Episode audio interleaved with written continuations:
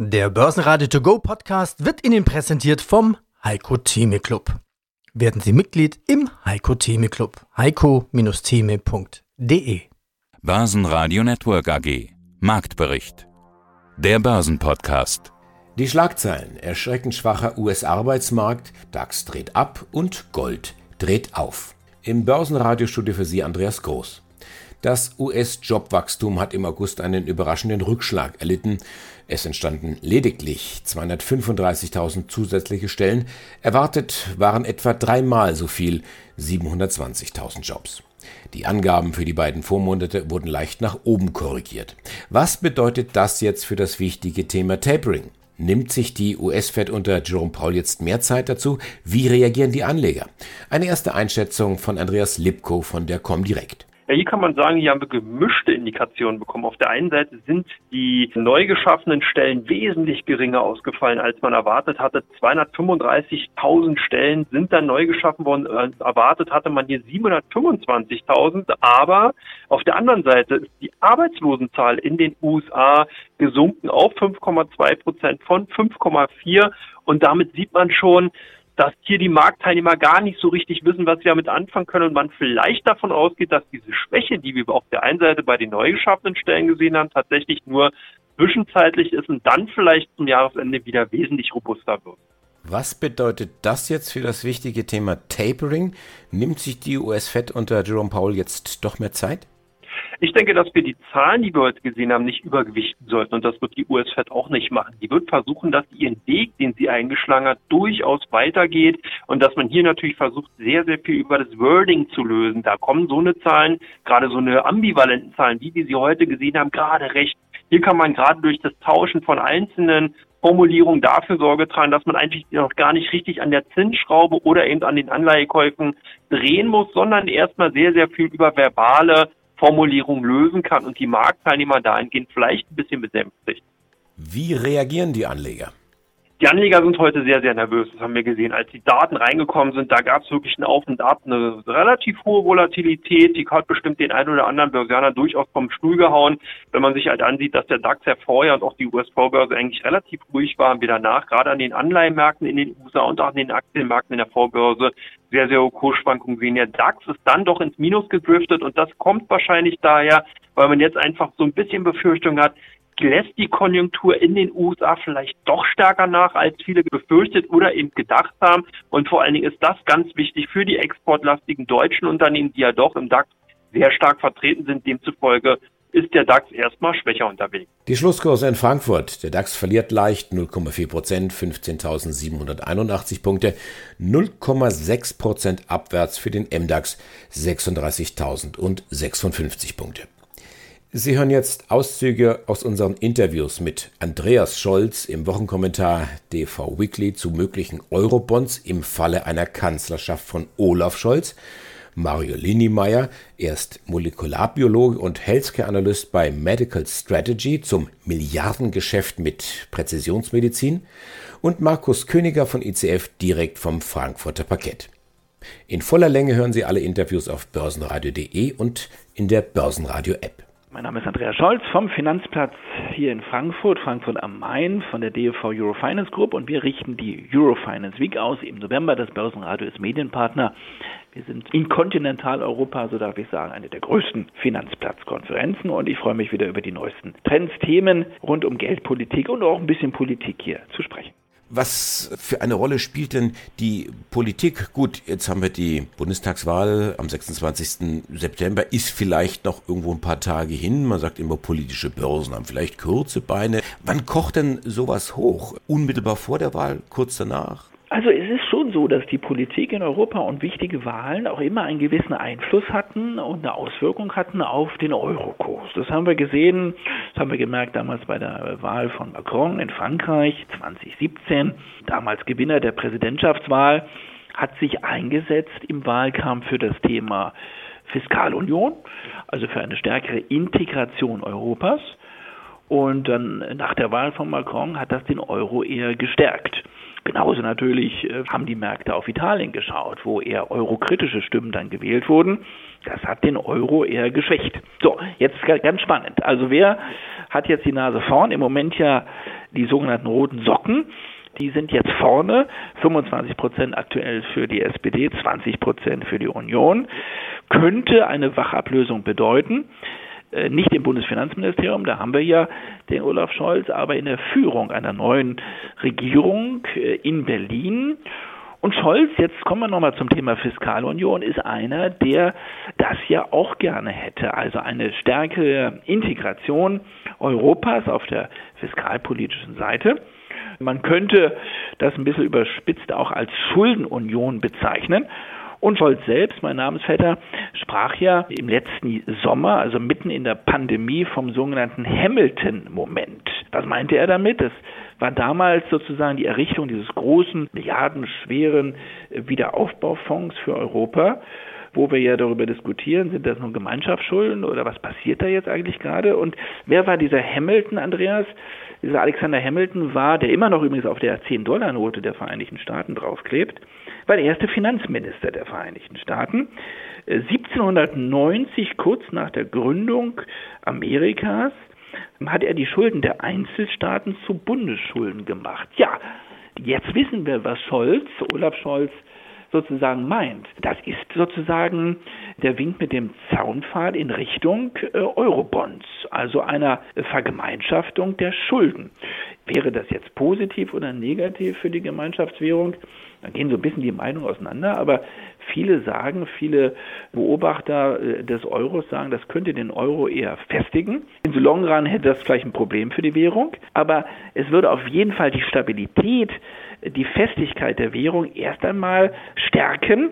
Also sollte Scholz die Nase vorne haben Richtung Finale dieses Wahlkampfes, könnte das tendenziell sogar den Euro etwas fester werden lassen zum amerikanischen Dollar, als wenn Laschet vorne wäre, weil die Union sehr kritisch gerade umgeht mit dem Thema natürlich Schulden in Europa, weil man da auch deutlich kritischer umgeht in der Union mit der Haltung der EZB. Also das ist nicht so ganz unspannend und ich glaube, je näher wir zum Wahltermin rücken, 26. September, desto mehr wird es auch ein Thema werden für den Devisenmarkt.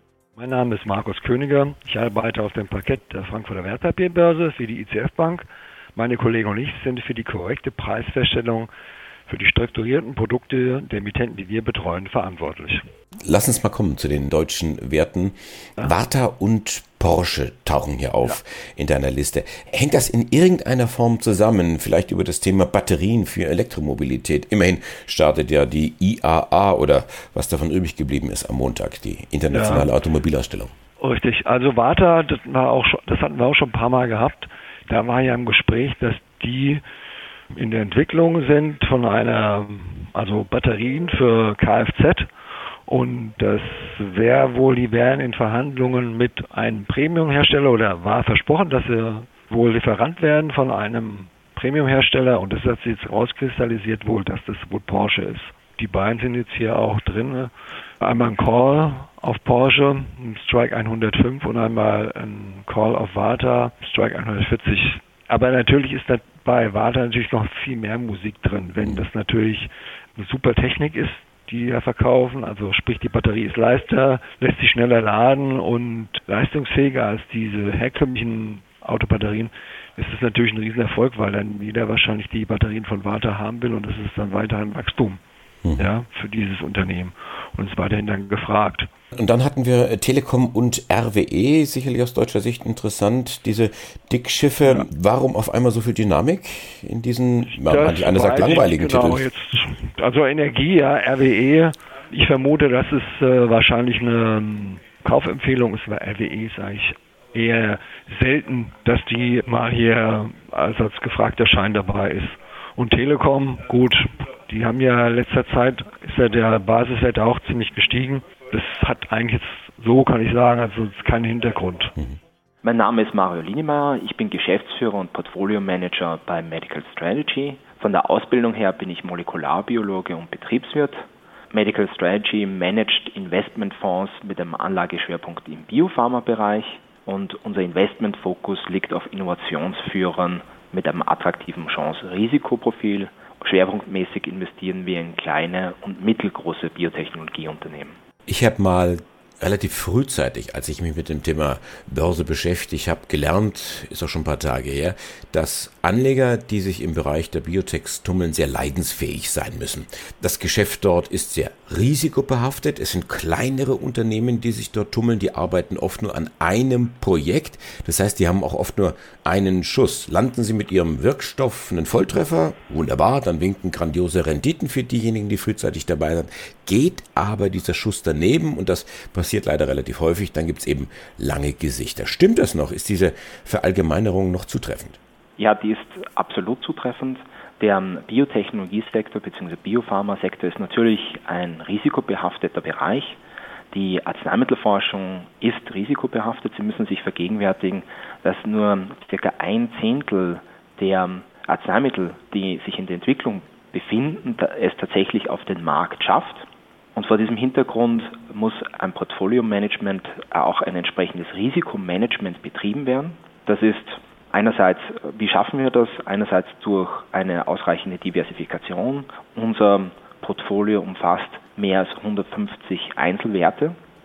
Und andererseits führen wir eine sehr sorgfältige Due Diligence durch, indem wir hier uns primär auf qualitative Kriterien konzentrieren. Das heißt, wir schauen uns an die Technologie, die damit verbundenen Produkte, die klinischen Daten, die Wettbewerbs- und Konkurrenzsituation etc. etc.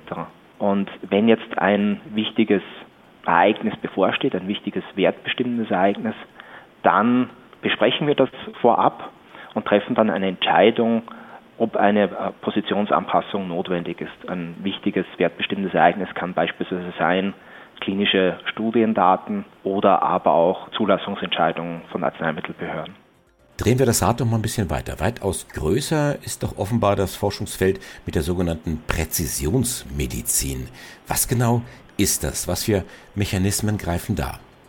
Grundsätzlich muss man hier dazu sagen, dass wir uns aktuell in einem Innovationszyklus befinden. Und dieser Innovationszyklus wird getragen durch ein besseres Verständnis der molekularen Entstehungsursachen von Krankheiten. Heutzutage versteht man viel besser, wie eine Krankheit entsteht und wie man auf molekularer Ebene ansetzen kann, um hier diese Krankheit zu behandeln bzw. zu heilen. Und das bildet im Wesentlichen die Basis der Präzisionsmedizin. Man geht hier weg von einem Versuch und Irrtum, von diesem Ansatz, hin zu einem zielgerichteten Ansatz. Was heißt das dann am Ende? Kann man damit vielleicht Krebs heilen? Grundsätzlich muss man dazu sagen, bei der Heilung von Krebs muss man sehr vorsichtig sein, weil es leider Gottes immer zu einem Wiederaufflammen von Krebs kommen kann. Der Grund dafür ist, dass man, wenn man jetzt eine Krebstherapie durchführt, alle Krebszellen auch abtöten muss. Verbleibt nur eine Tumorzelle im Körper, dann kann diese zu einem Wiederaufflammen der Erkrankung führen. Aber es gibt in dem Bereich Krebs oder onkologischer Erkrankungen sehr vielversprechende Ansätze, zum Beispiel die Zelltherapie. Und bei der Zelltherapie, das konkrete Anwendungsfeld sind bestimmte Blutkrebsarten. Und hier hat man gesehen, dass man austherapierte Patienten, dass diese sehr gut auf die Zelltherapie ansprechen das sind Patienten gewesen, die eigentlich keine Hoffnung mehr gehabt haben, die praktisch Todeskandidaten waren. Und nachdem man diese Zelltherapie durchgeführt hat, hat man gesehen, dass die Tumoren geschrumpft sind und dass Krebs oder die Krebszellen gar nicht mehr nachweisbar sind mit den aktuell verfügbaren diagnostischen Verfahren. Das heißt, in diesem Fall könnte man eventuell von einer Heilung sprechen. Danke sehr fürs Zuhören, wo immer Sie uns empfangen haben. Das Team vom Börsenradio verabschiedet sich. Ich bin Andi Groß. Börsenradio Network AG. Marktbericht.